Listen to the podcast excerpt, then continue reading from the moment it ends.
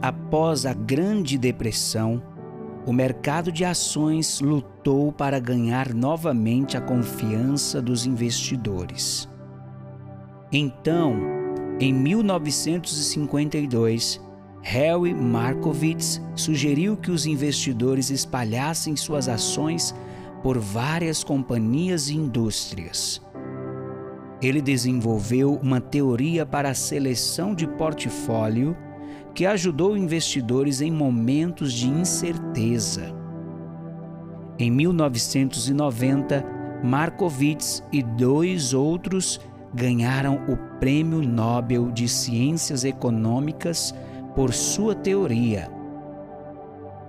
Como aqueles investidores inseguros, nós que somos seguidores de Jesus podemos também nos encontrar paralisados pelo medo após uma queda em nossas vidas pessoais, incertos de como juntar os pedaços e continuar a caminhada.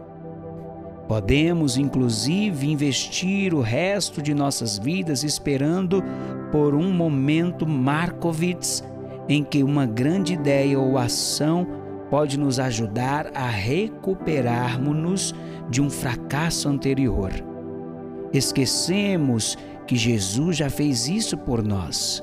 Ele cobriu nossa vergonha e nos liberta para termos comunhão com Deus e servi-lo diariamente.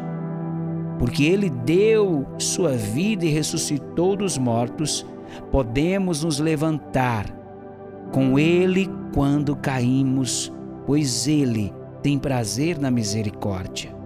No momento em que encontramos Jesus, inicia-se nossa eternidade com Ele. O Senhor caminha ao nosso lado para nos transformar em pessoas que ansiamos ser e que fomos criados para ser.